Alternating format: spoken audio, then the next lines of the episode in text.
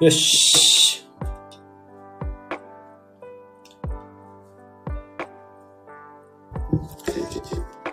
最近読んだ本。まず一冊目が、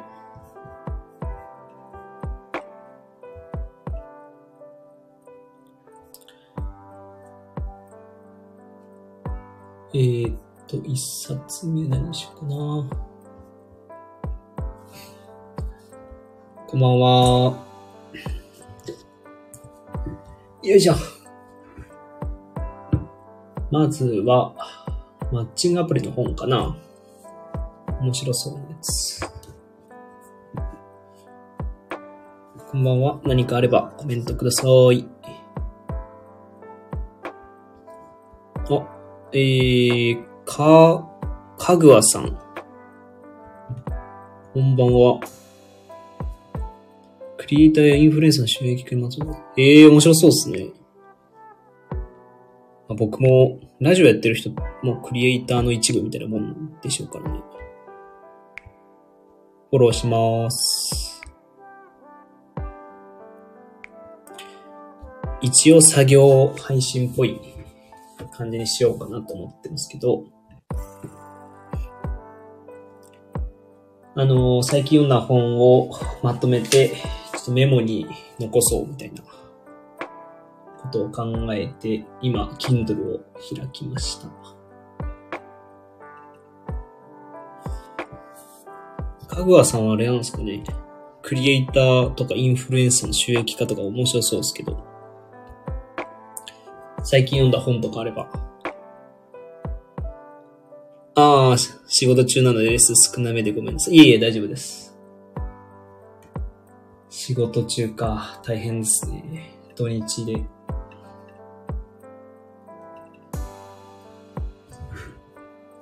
と、最近僕が読んだ本で、今回とりあえずまとめようと思ってるのは、大学教授がマッチングアプリに挑戦してみたら、経営学から経済学、マーケティングまで学べた件についてという、クソ長いやつ。大学教授。え、これ一個ずつ書くのきついなどうしようかな。まあいいか。いちいち書かなくてもいいのか。えーっと、自分がメモしたものは、これか。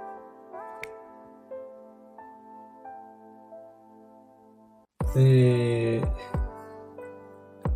マーケティング論の基本その基本 4P、4C 分析から始めてみようと思う。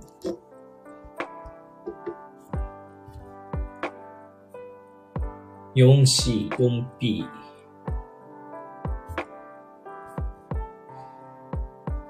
普段は、あの、ブックノーションっていうアプリ使って、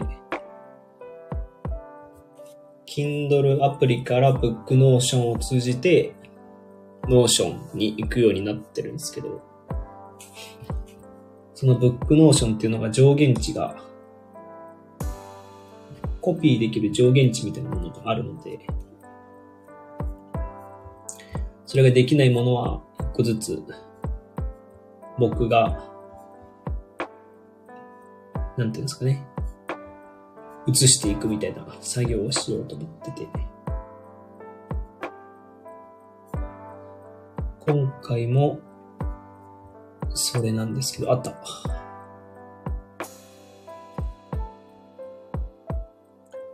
なるほど。わかるんですかね？知ってる方は、もう割とマイナーなアプリな気がしますけど、ブックノーションとか。まあでもすごいお世話になってるんで。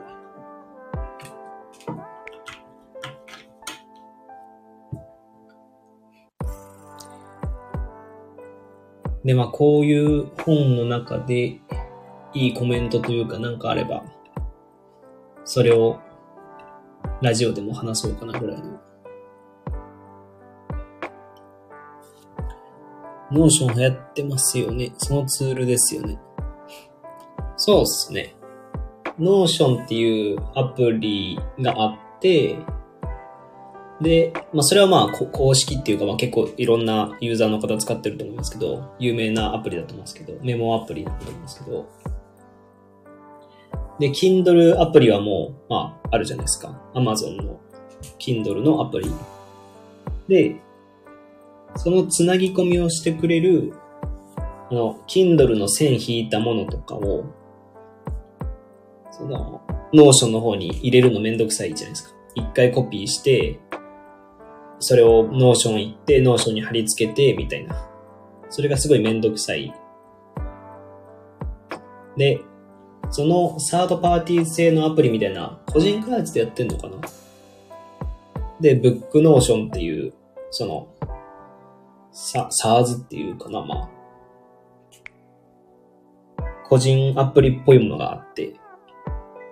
で、それを使うと、その、 Book Notion で、あ、 Book Notion じゃないわ。Kindle でコピー、テキストコピーして、その Book Notion に共有ってやると、 Notion の方に、のデータベースに入るみたいな感じですかね。ブックノーションって調べたら出てくると思うんで。で、本当は、あ、そうだ。ブックノーションまず調べるか。ブックノーション。これだ。ブックノーション自体トップページ。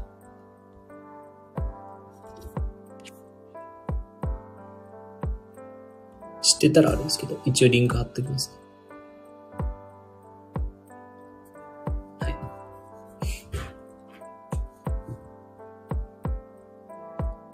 人開発っぽいですね。ああ、そうかもしれないです。でも、多分結構ちゃちゃんとというか、着々と伸びてて、本当につい一週間前ぐらいかな。料金プランが変更になって、あの、毎月の、ま、これまで全然無料で本の登録冊数とか気にしなかったんですけど、先月ぐらいかな、のブックノーションが発表があって、そのもうすごいたくさんの方に使われてて負荷が重いので、みたいな。毎月の本の登録可能冊数を1ヶ月1本だから1ヶ月1、1冊のみの登録とさせていただきますので。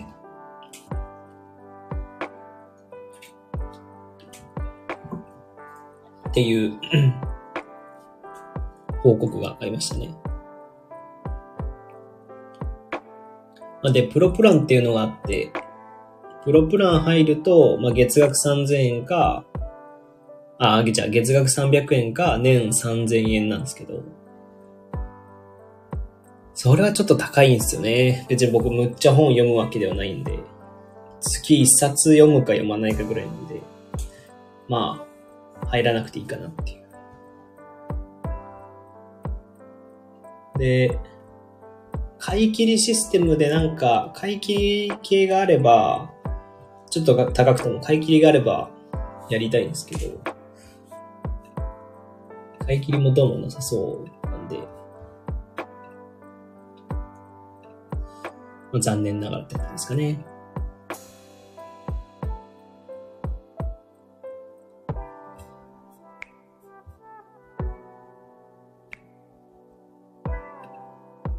れがこれで、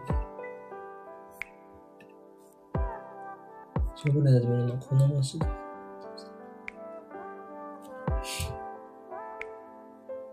自分がつけたメモが何の意味かっていうか、なんでここ引かれたのかがわかんないですよね。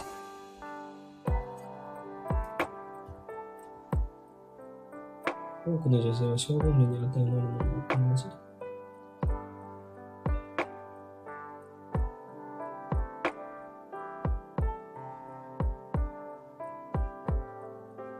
ん？なんだこれ？自分でメモったのが何だかよくわかんない。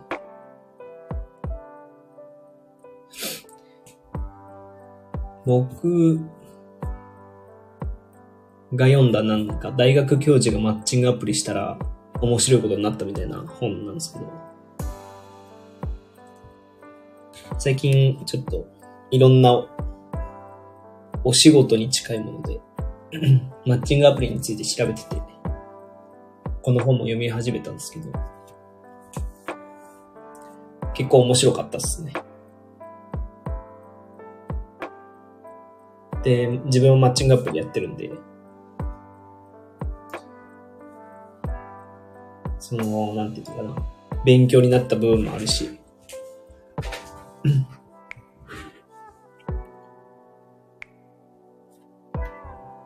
ただし、そのよう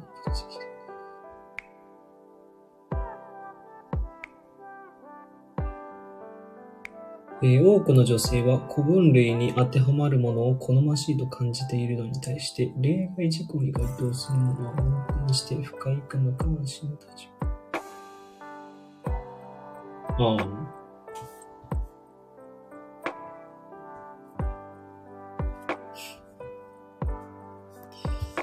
ぜひあれですよね、みんなのこれ面白かったぞみたいな本知りたいんですよね。特にまあ僕はビジネス系とか、社会系とか、まああとはエンジニア周りですかね、が結構読むので、その辺で、それこそクリエイターエコノミーとか、そういう周りでいい本があれば教えてください。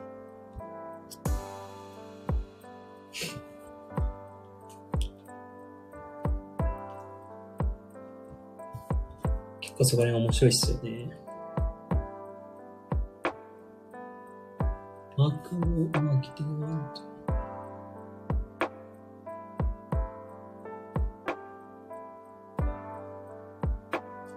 はいはい。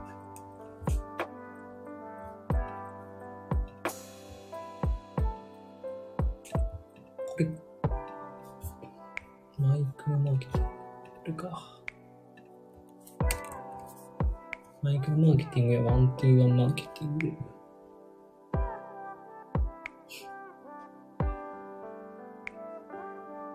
お、なんか書いてくれてる。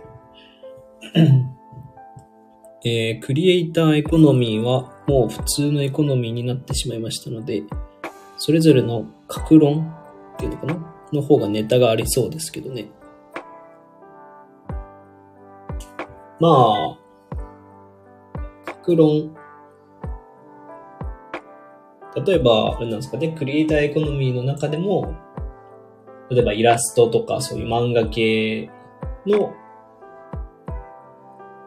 経済本とかってこと経済本っていうか、経営本とか、あ他のクリエイターって言ったら何年僕みたいなアプリ開発とかの経営論みたいな、経営学、経営、経済学みたいな。ですね。ああ、そういうことか。まあ、うん、またそうなのかな。そんな気もするかもしれない。僕としてはね、あ、海外ではもうそこまで注目されていないですね。それぞれの分野は注目を集めてますけどね。ああ、そうなんですね。ええー、逆にクリエイターエコノミーっていうのは、じゃあもともとは海外、海外で流行って、それが今日本、ちょっと前に日本に来て、日本でちょっと流行って、で、またそれが終わ終わるというか、格論っていうの？まあ、細かい分野に分かれていったみたいな感じなんですかね。で、だから海外も同じような感じか。言葉が一人歩きした感はありますよね。ああ。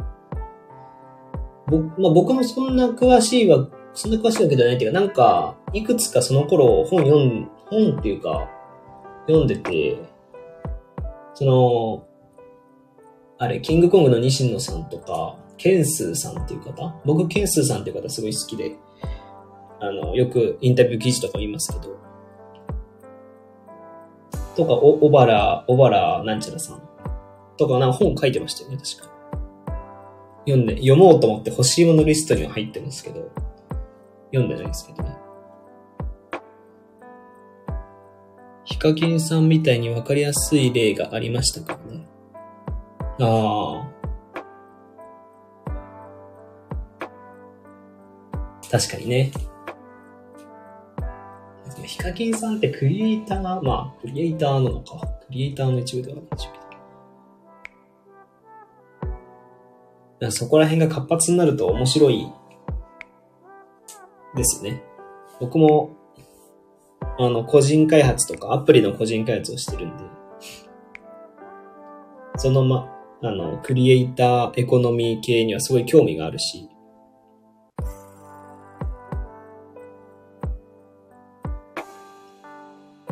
興味があるし、よ、もっと活発化していくと僕もすごい過ごしやすいというか、個人開発がこう日の目を浴びる瞬間が来るのかなと思ってますけど。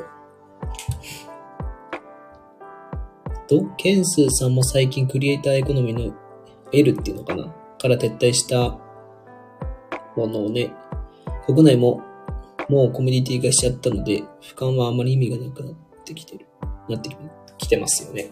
うん。そう、そう、あ、そうっすよね。L、あ、L も終わっちゃったんですね。ケンスーさん。僕、前、そのケンスーさんのサービスの、あの、40スタジオっていうサービス知ってますかね ?00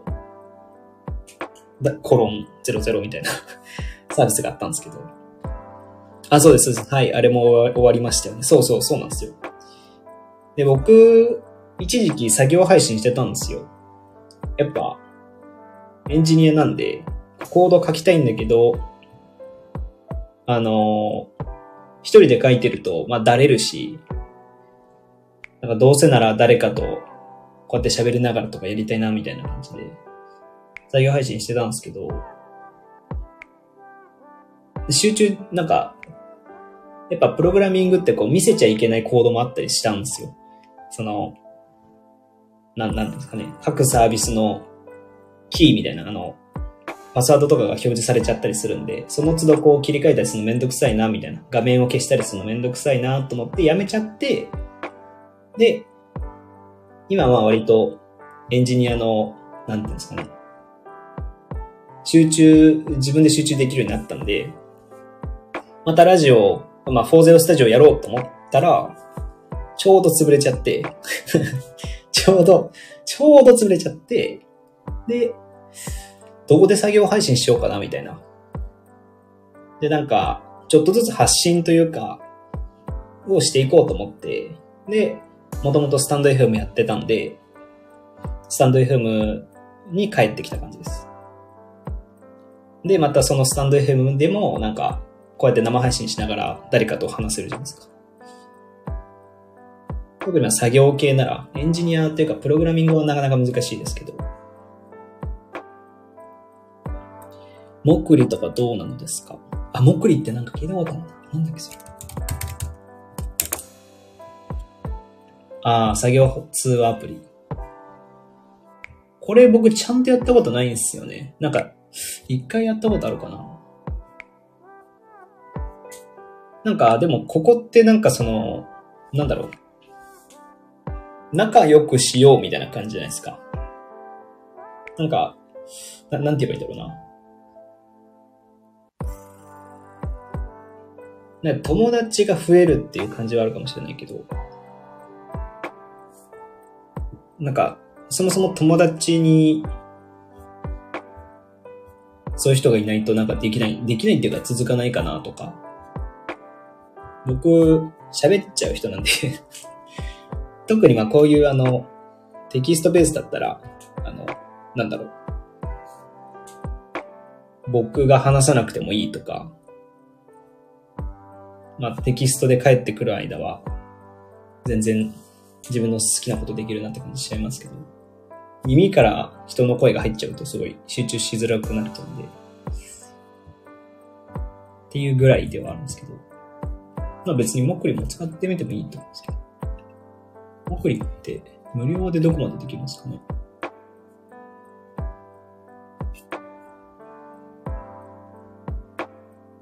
ああ。全然無料でも楽しめそうですけどね。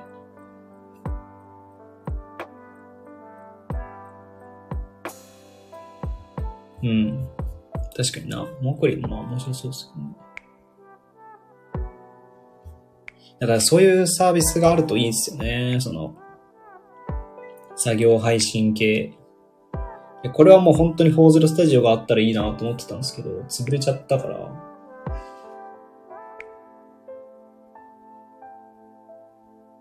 フォーゼルスタジオっぽいその作業配信がしやすい場所が僕はすごい欲しいですよね。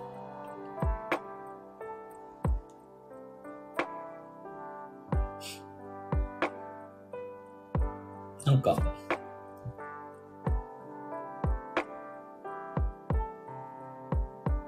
キー、これ、ん？これキータかな？キータって書こうとしてくれたのかな？クイーン。あ、キータですよね。ああ、はいはい、キータですね。エンジニアのやつですね。うん、あの、まあ、エンジニア的なところ、でも、キータとかご存知ってことはエンジニアの知識もあるのかもしれないんですけど、そしたらもう、あの、釈迦に説法になっちゃうかもしれないですけど、その常時接続系って、あの、料金がすごいかかるんですよね。かかるし、あの、なんていうのかな。気をつけるポイントだったり、法律だったり、その、気をつけなきゃいけないポイントがたくさんあるんで、個人でやろうと思ったら結構しんどくて、僕もいくつかみ、あの、自分でやろうかなと思ったこともあったんですけど、そこら辺が個人のレベルじゃちょっとね、きついんで、多分その40スタジオもそういう部分はあると思うんですよね。クリエイターエコノミーが流行らなかったからとかっていうのももちろんあると思いますけど、多分、コストがかかるんじゃないかなって Discord でそういうコミュニティってないのですか？あありますよ。結構あるんですけど、それもだからまあ、なんだろうな。作業部屋、うんと、なんていうのかな。結局 Discord って、こう、ミュート、ミュートじゃない、なんか音声通話同士じゃないですか。で、音声通話同士だとやっぱ、話しちゃうんで、僕は。だから、仲間が欲しいっていうならいいんですけど、仲間っていうよりは僕はなんかこう、建設的なものが欲しいっていうか、なんか、見てくれて、あ、こういうことできるんだったらお仕事もらおう、欲しいな、お仕事あげるとか、なんか、一緒にやりましょうとか、なんかそういう話ができると。そうですね。ある程度はブロードキャストしたいみたいな。そうそうです、そうです。本当にフォーゼルスタジオがぴったりやったんですよ。なんか違う分野の人と関わりたいっていうのもあるんで、あの、エン、うん、 Discord とかになってくるとエンジニア内でに収まっちゃうと、そうするとツイッタースペースは、ああ、ツイッタースペースも確かにいい、いいですけどね。ツイッタースペースで作業配信してる人っていいのかな？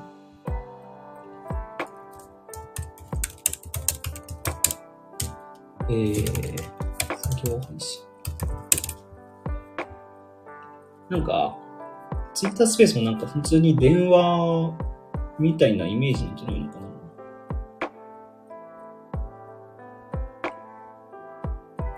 エシさんはもうツイッタースペース作業配信定番ですけど、あ、そうなんだ。へえ、そうなんすね。なるほど。ちょっと調べてみようかな。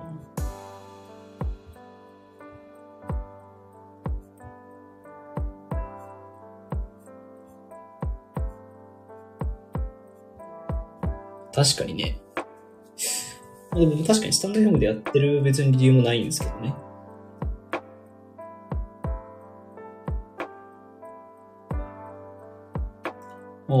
スタンド F は別にまあ、BGM が聴けるからっていうのは、多分これ今 BGM かかってると思うんですけど、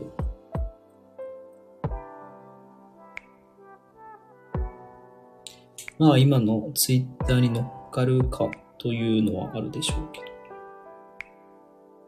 ああ、今の Twitter が経営が怪しいとかそういう話ですかね。うん。そういうことかな。うん、まあそうですね。スタンド FM 自体が割と好きだっていうのもあるけど、Twitter、あ、はいか。まあ、別にでも Twitter は少なからず何かしらこれからも続いていくだろうから、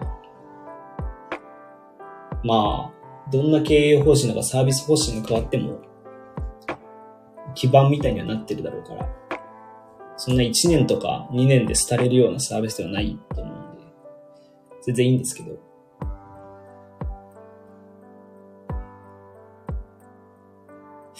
うん、確かにツイッタースペースか。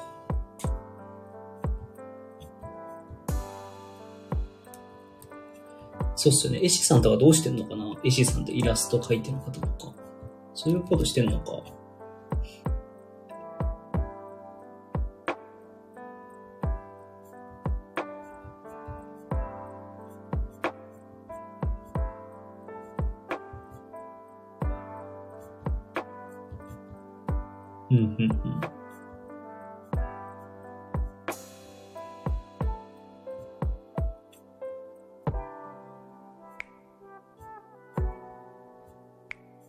なるほどな。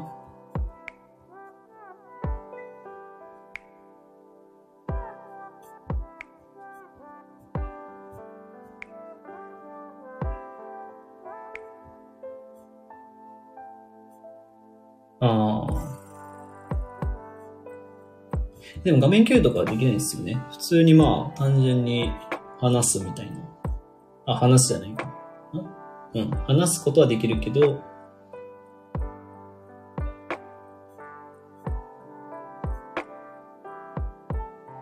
ペースを解説したと。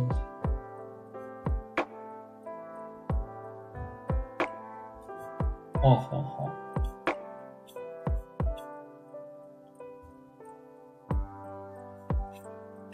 なるほどね。そうですね。単に音声ブロードキャストですね。うん。ああ、そうっすよね。スタンド F でやるか、ツイッターでやるかの差ですよね。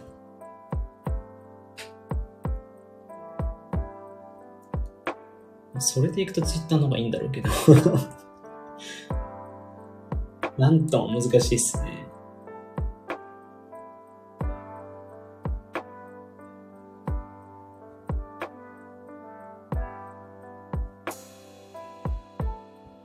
うん。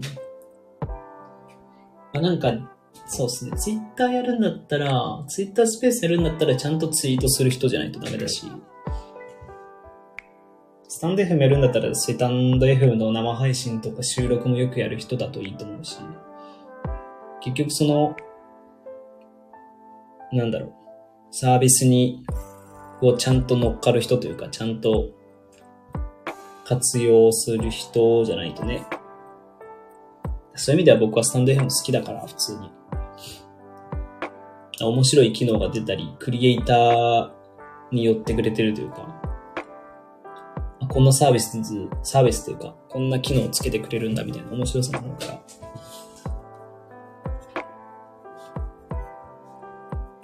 そういう意味ではいいと思いますけど、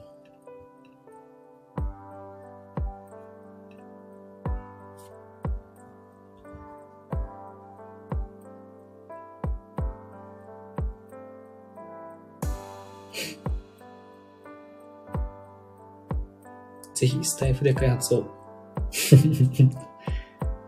そうっすね。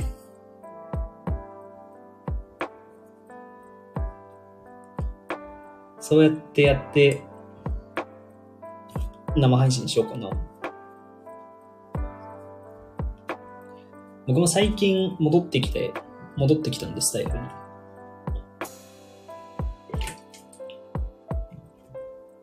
まあなんか、どういう使い方がいいかなとはちょっとまだ模索中って感じなんで。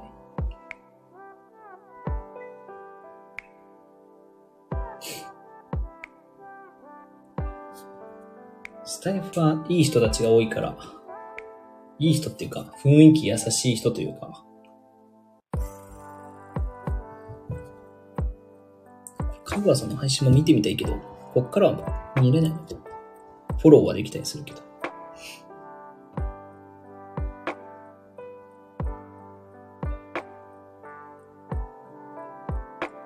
かぐわさん僕、ツイートもフォローし、ツイッターもフォローしてるじゃん。あ、このアイコンの方か。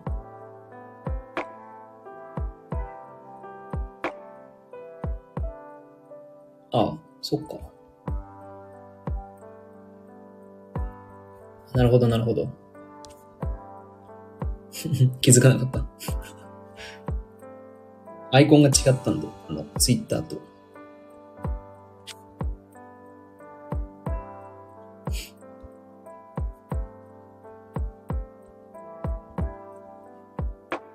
どれぐらい配信されてるのかわかんないけど。おっさんです、すいません。いや、別にすいませんとかなないですけど。な、なんで、おっさんだからって悪いことないんで。え、毎日配信してるんですね。すごいな。ああ、そういうことか。女のアイコンなのに。ああ、全然別に そんなことは気にしてはいないんで。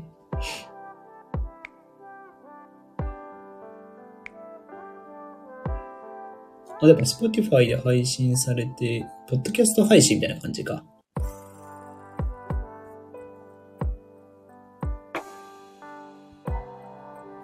ラジオトークで配信されてるんですかね。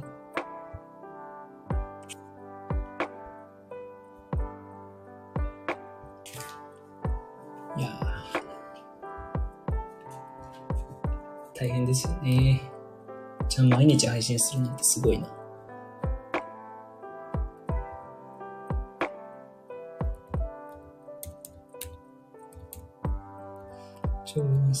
心する、超安心する。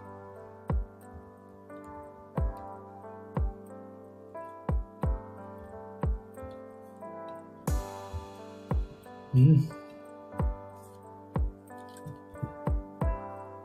例えば、ある自動車に興味持つユーザーに対して。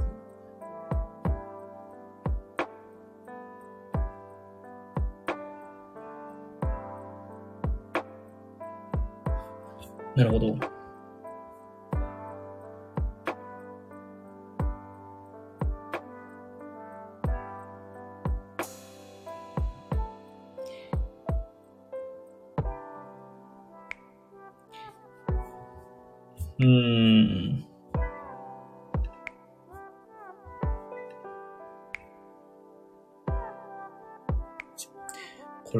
れめんどくさいな。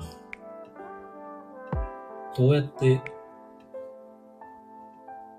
コピー、コピー、コピーしていちいち出さなきゃいけないのか？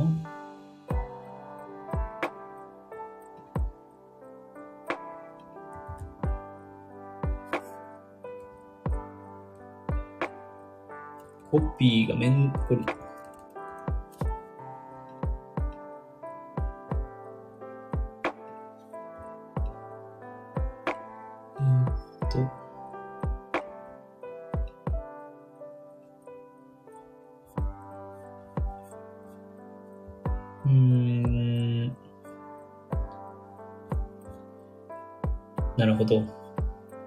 購買行動はおそらく入店直後の一番目につく位置にある商品の値札にアンカリングされる。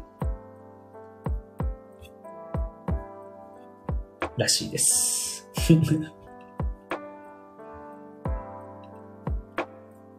目の最初に入店した最初にあるものの値段を基準に高いか安いかを考えて、それをもとに他の商品安いか高いかっていう判断基準になるそうなので。だからあえて入り口にちょっと高いめの商品を置いておいて、後ろに行くにつれて安くなっていくと、あれこの商品安いじゃんって思われやすいそうです。グッドマークだ。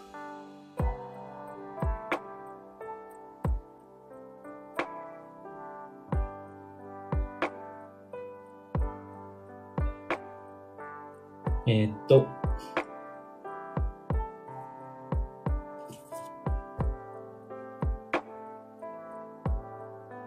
次は、次はこれか。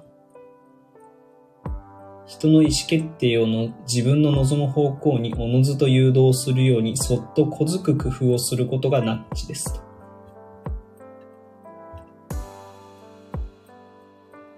ナッチっていう社会経済学、社会、なんだっけ、社会、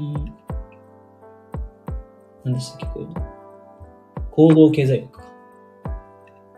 行動経済学のナッチっていうものがあって、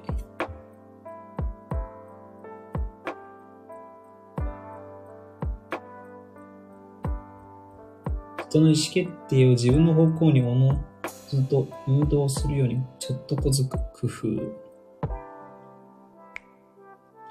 レレジのコンビニエンスストアとかのレジに床にあの足跡マークとかが等間隔でついてるのが例にされてるな。それを見ると、あ、このライン上で並べばいいのかっていうふうに自発的に考えて並んでくれる。なるほど。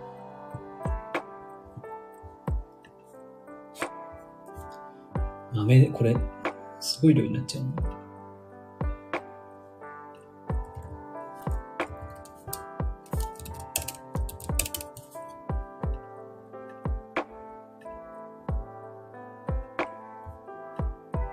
特に面白かったやつとかを、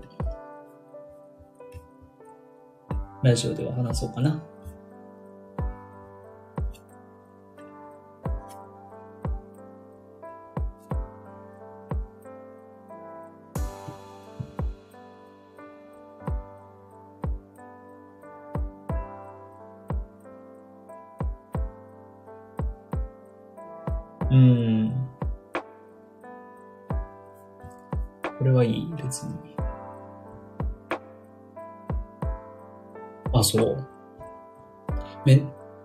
チングアプリやったことあるのかわかんないですけど。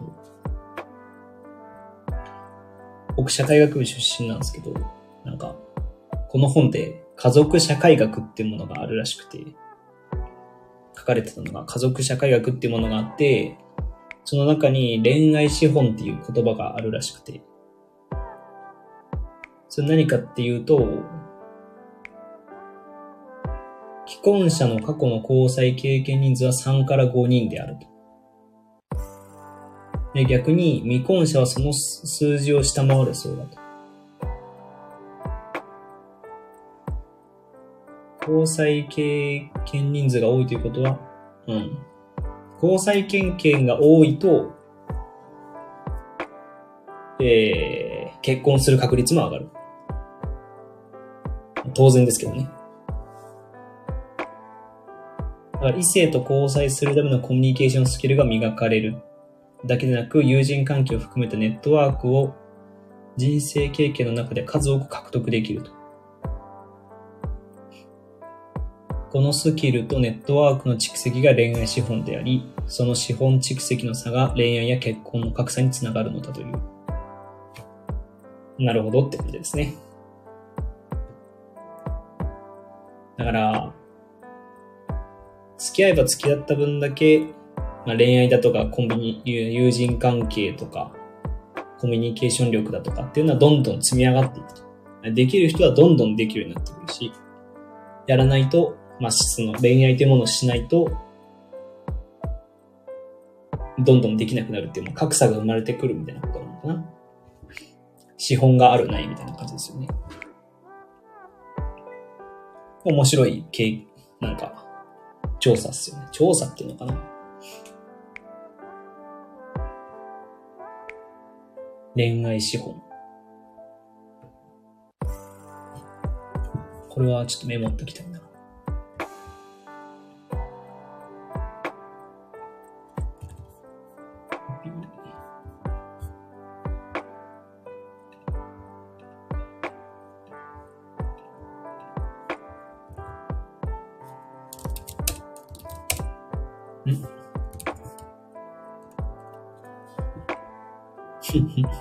サンプル数何人ぐらいなんですかその調査。全然知らないです。調査っていうか、多分これ社会学から取ってきてる。なんか、この本自体は、その、なんだろうな。いろんな社会学とか経営学、経済学を、の導入部分を、恋、まあ、マッチングアプリとか恋愛っていうものをこう、きっかけにして学学んでみたらみたいな本なんで、そこまで詳しい内容とかではないんで、でも本当にそうやって知りたくなったら、例えば社会学学んでみたらみたいな、そういうアプローチって感じなんで、まあ、そういうものがあるよと。で、そういう人たちがいるよみたいな感じだと思います。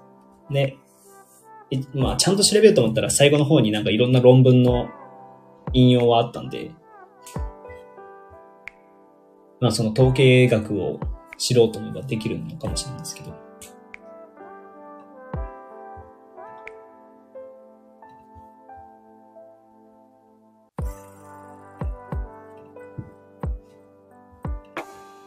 もともと社会学の、さこの人は経営学なのかな？経営学の先生が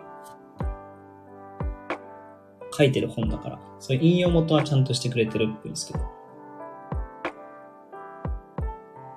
まあどうなんですかね。ちゃんと調べてるのかわかんないですけど。つまり、マッチングアプリは恋愛資本のうち、機械獲得の差はカバーしてくれるが、コミュニケーション能力まではカバーしてくれないのだ。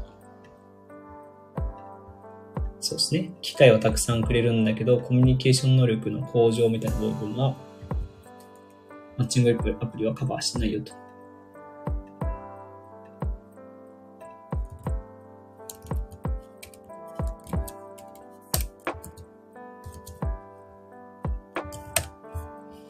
の言葉も嫌いじゃないです。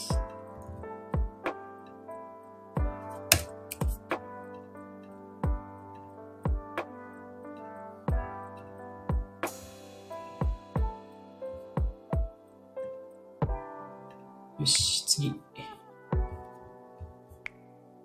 あ、でもラストだな。えー、っと、小林武先生っていうのかな？は、大規模な統計調査から恋愛格差の存在が未婚か晩婚かに影響していることを明らかにしています。過去の恋愛経験と結婚の関係に注目したとき、うん。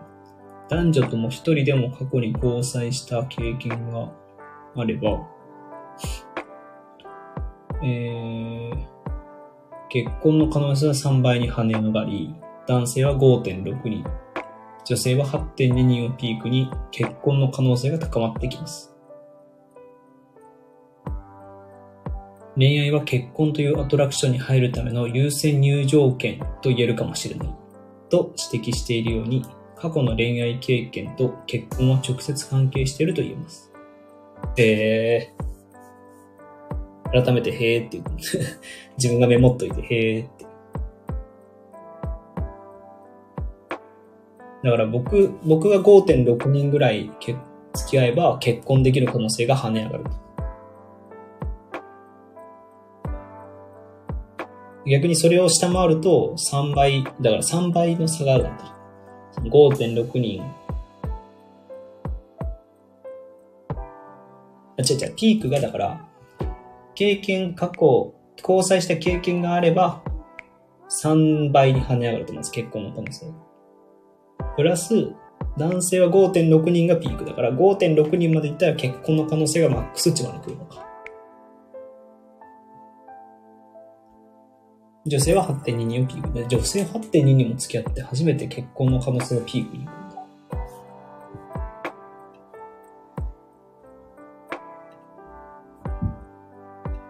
へえ。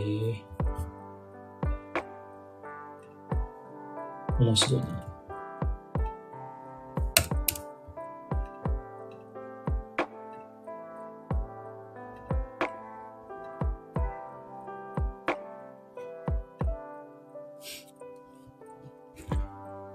えっと、女性の方が慎重ということですかね。どうなんですかね。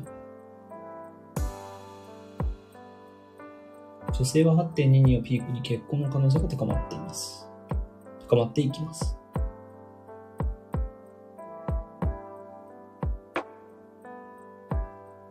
ん？そういうことか？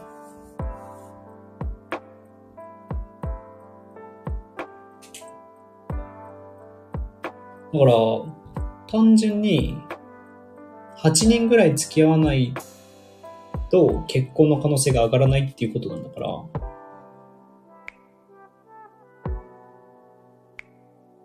つまり、女性の方が結婚に対する難易度が高いっていうのか、その、なんだろう。求めるものが高いってことなのかな？そういうことだね。だから、7人じゃなくて8人の方が、け付き合ってる人数が7人じゃなくて8人の方が結婚の可能性が高いってことは、よりたくさん男性を見ないと結婚の可能性が高まらないってことだから、うん、そういうことか。うちのかみさんそんな付き合ってたのかな？どうなんですかね？ぜひ聞いてみてください。なんか、それはこの本に書いてて僕図、図式がしたんですけど、どこやっ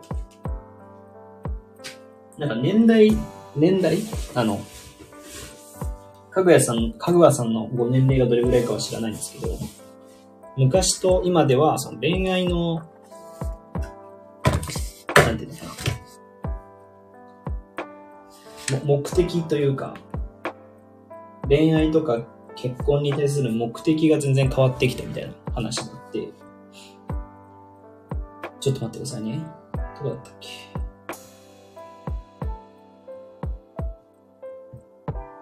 どこに書いたっけ？グッドノートに書いたっけ？これか。あ、これだ。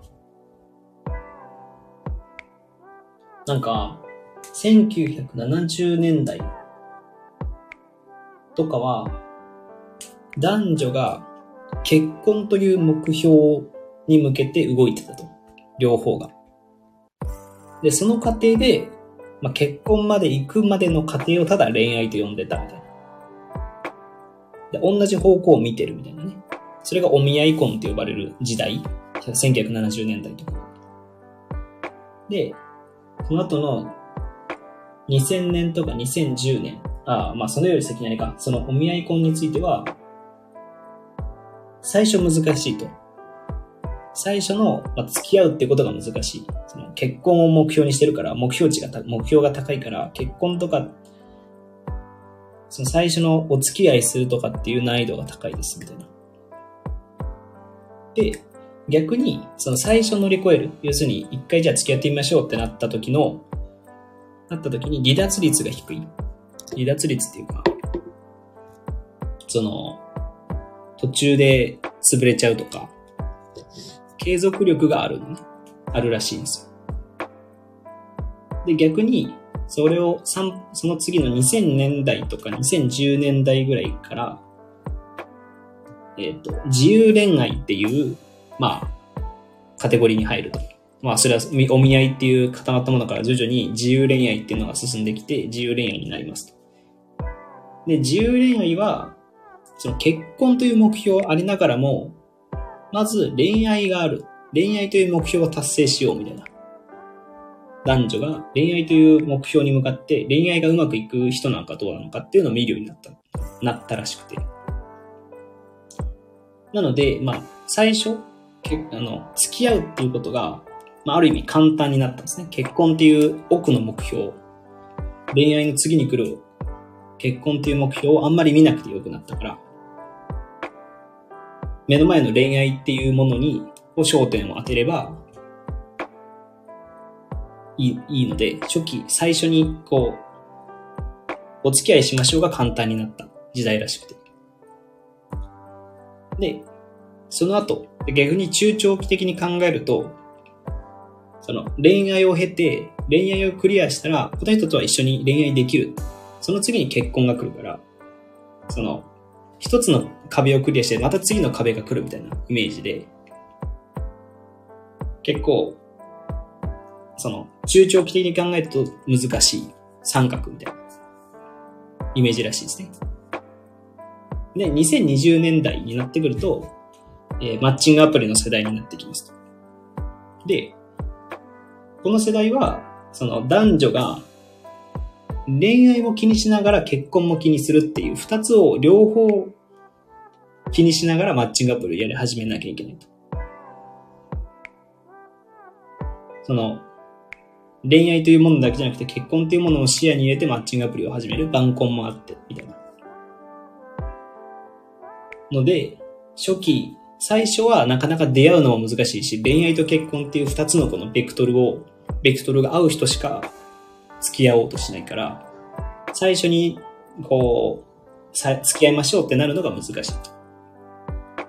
で、逆に中長期的に考えると、恋愛というカテゴリーも結婚というカテゴリーもどっちのベクトルも、まあ、ある程度いいだろうっていうので付き合ってるから、持続力というか、その恋愛も結婚もうまくいくパターンが多いらしいんですよ。はい。ちょっと長くなっちゃったけどっていう、あの、こと言ってました。ので、か、か川さんが例えば、まあ、その、自由恋愛ぐらい、まあなんか2000年代とかに結婚されてるのであれば、もしかしたら、その最初、初見不利みたいなことは、ないのかもしれない。初見不利ではなくて、続く、続けてれれば、なんていうのかなうまく続いているのであれば、最初の難題をクリアしてるんじゃないかなと思います。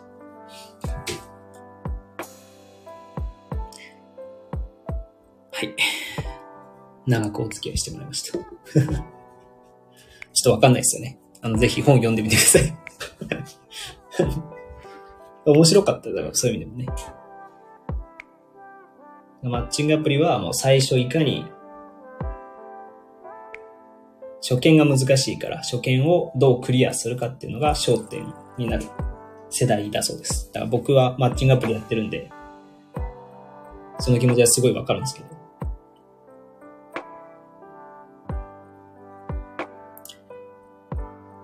はい。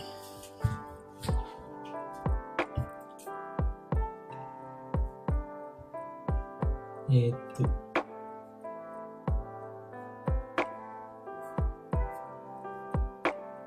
そうだ、フーム、フームじゃねえや。かぐわさんはなんか、最近読んでる本ありますか？そういうビジネス本とかで。これ面白かったよみたいなやつがあれば、ちょっと読んでみたいんですけど。なかなかないのよね。ああ、そうなんですね。あ、時間がないのか。そうですよね。僕ももう、月一冊ぐらいしか読めないですよね。頑張っても。で、積んどくは4冊ある。あ、そうなんだ。でもまあ4冊なら別に積んどくのレベルじゃないですよね。全然少ない方じゃないですか。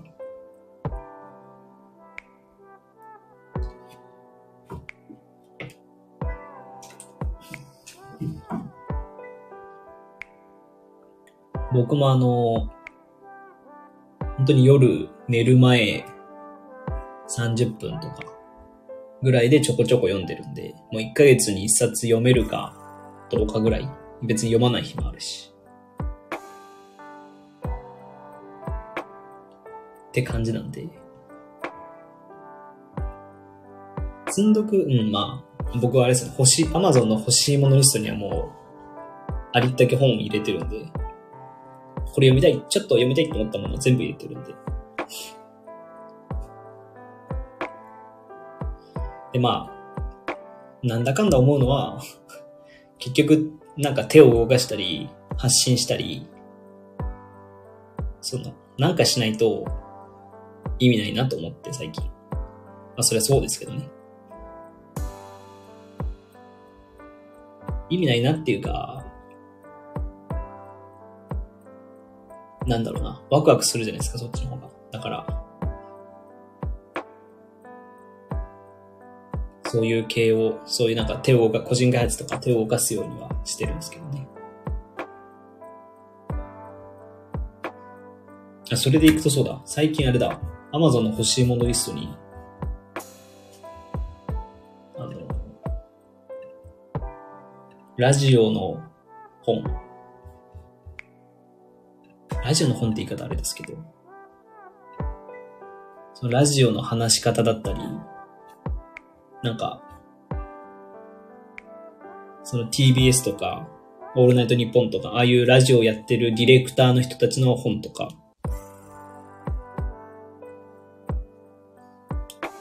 そういうのを読もうと思って欲しいものリストに入れてるんですけど、まだ読んでないんで、読もうかな。ちょうど僕今本読み終えたんで、その、このマッチングアプリの本読み終えたんで、他の本なんか買おうかなと思ってたところなんで。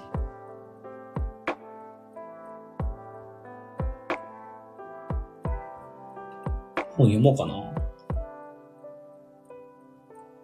なんか音、スタンド FM 稼げますみたいな本もたくさんあるんですけどね。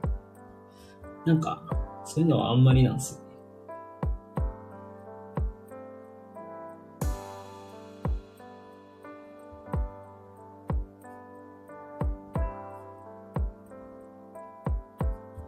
なんか読む気にならないですよね。その稼げる系って大体結局一緒だからね。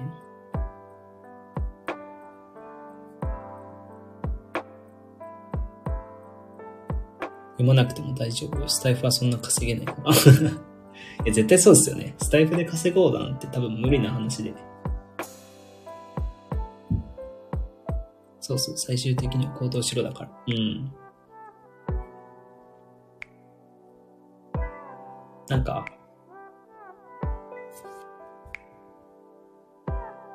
うん、なんちゅうのかな。スタイフで稼ごうとするのあんまり効果なくて。なんだっけ、パートナープログラムみたいなやつやってますよね。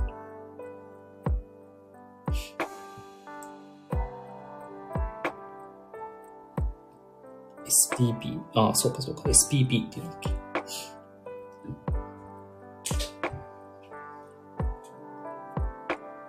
か、うん、そう、スタンド FM で確か SPP になるのに1000人ぐらいフォロワーが必要なんですよ。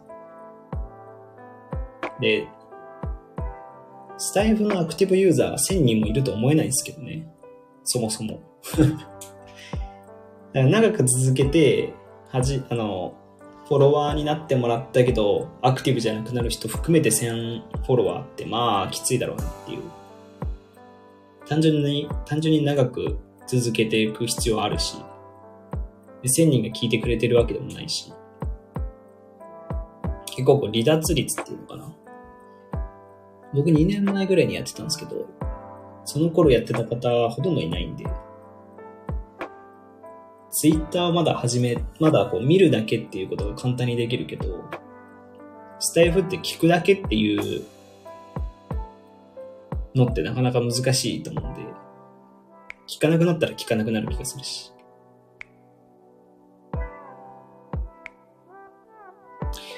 まあ運営のメガネにかなうと1000いかなくてもなれますけどね。運営のメガネにかなうとっていうのは1000いかなくてもなりますけど。まあ、あ、そうなんですね。まあやっぱそうなんですね。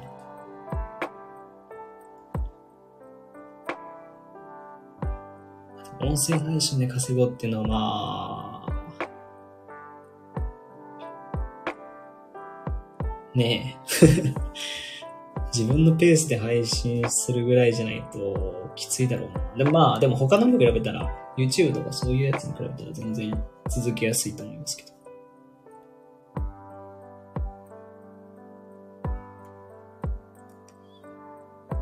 あ、でもなんか話す系はなんか普通に面白いんですよね。なんか、ラジオはもともと僕好きなんで、ラジオに関する本はラジオってかっこいいなと思うんで、深夜ラジオとか、かっこいいなと思うんで、そういう本を、まあ、余暇、余暇というか、遊びがてら読もうかなぐらいですね。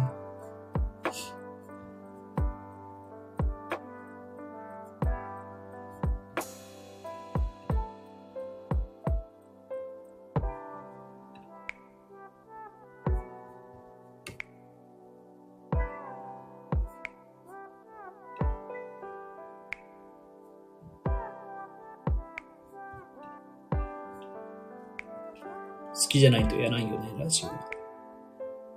うん、そうっすね。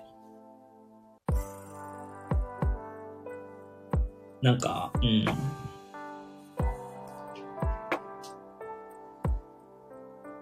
なんて言うんだろうな。広さより深さ。あ、そうそうそう、そう、そういうことだと思います、多分。なんか。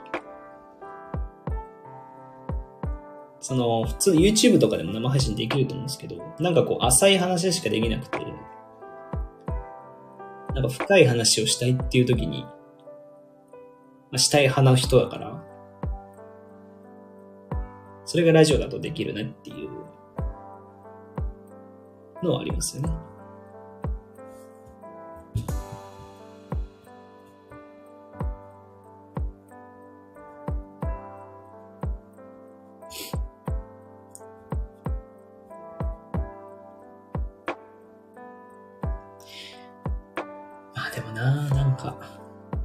ピンとは来てないからな、俺も。一応僕のコンセプトとしては、その、今エンジニアなんですけど、ここから PDM っていう、まあお仕事があって、PM とか PDM とか言い方いろいろありますけど、まあ要するにそのプロダクトのマネージャーみたいな、そのサービスの責任者っていうのかな。方針を決めていく人になりたくて、まあ、そういう職業があるんですけど。で、それにはいろんなし、なんだろうな。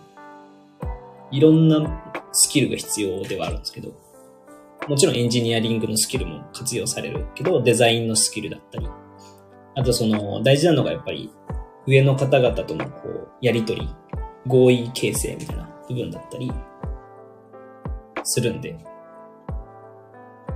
自分の言葉でサービスを、の魅力を語るとか、そういうのがしたいなっていう、そういうスキルが一つあるといいなと思ったんで、今のとこそういうものをラジオで話せるようになるっていう。のが僕の目標で、目標というかまあ、やりたいことで。なのでまあ、もちろん自分の、こういうの経験良かったよとか、学びになったよっていうのも話すけど、なんかサービスのこう、なんかサービスを見て、とか個人開発のサービスを見て、こういうサービスってこういうビジネスモデルできるんじゃないとか、っていうのを勉強していくと、勉強していくっていうか、自分も勉強しながら話してみるみたいな。結論が出なくても、それが間違ってても、全然いいんだけど、話してみるって感じがしたいですね。プロダクトマネージャーのポッドキャストありますよね。あ、あります、あります。僕多分いくつか聞いてるんですけど。まあ、そういう人たちはもう完全にどっちかというと、そのプロダクトマネージャーの、まあ、今なってる方なんですよね、大体。プロダクトマネージャーが、じゃあどういうふうに考えてるのかとか、そういうのをこう、ノウハウとして共有してるみたいな感じなんで、なんだろう、どっちかというとちゃんとその情報を発信するっていう立場ですね。僕はなんかもう、情報を一緒に考えようみたいな、情報っていうか、一緒に考えようスタイルが理想かなっていう。考えようまで、まあ、そこまではやれないと思うけど、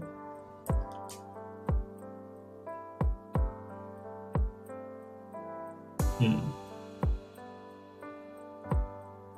まあ、そういう感じを考えてはいますね。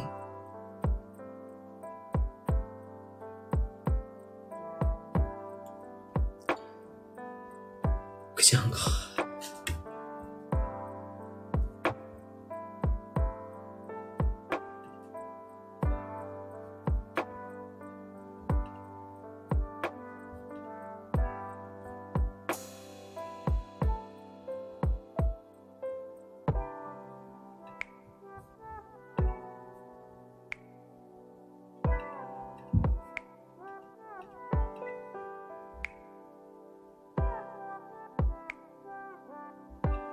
うーん。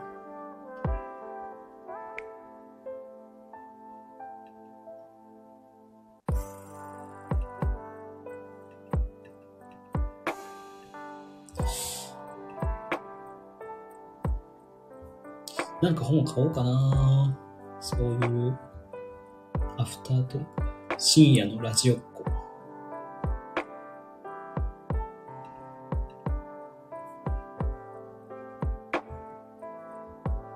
あ、今安いじゃん。買おうかな。買おうかしら。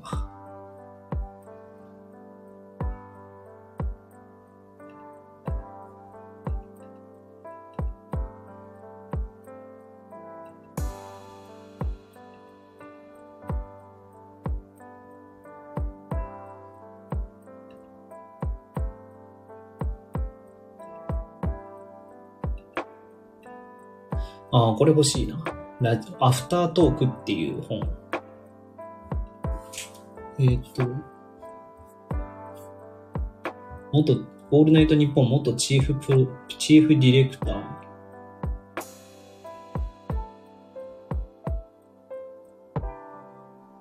石井さんっていう方の本。面白そうだからこれを買おうかな。Kindle 版で。何これなんか、ああ、安くなってんのか。1500円だったちゃう。そういうこ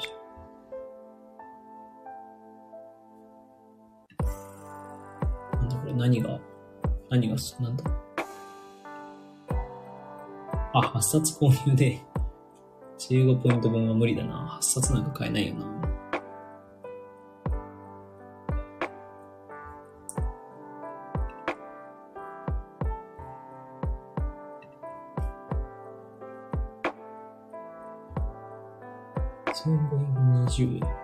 安いよな。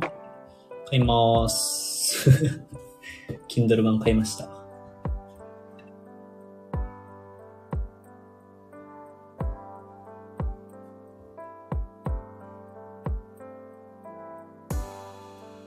これなんだ ?499。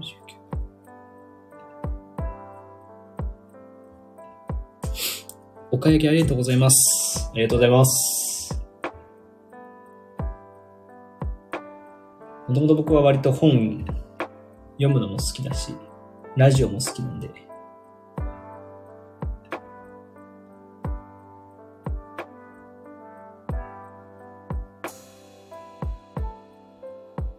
全然買えますよ、これぐらい。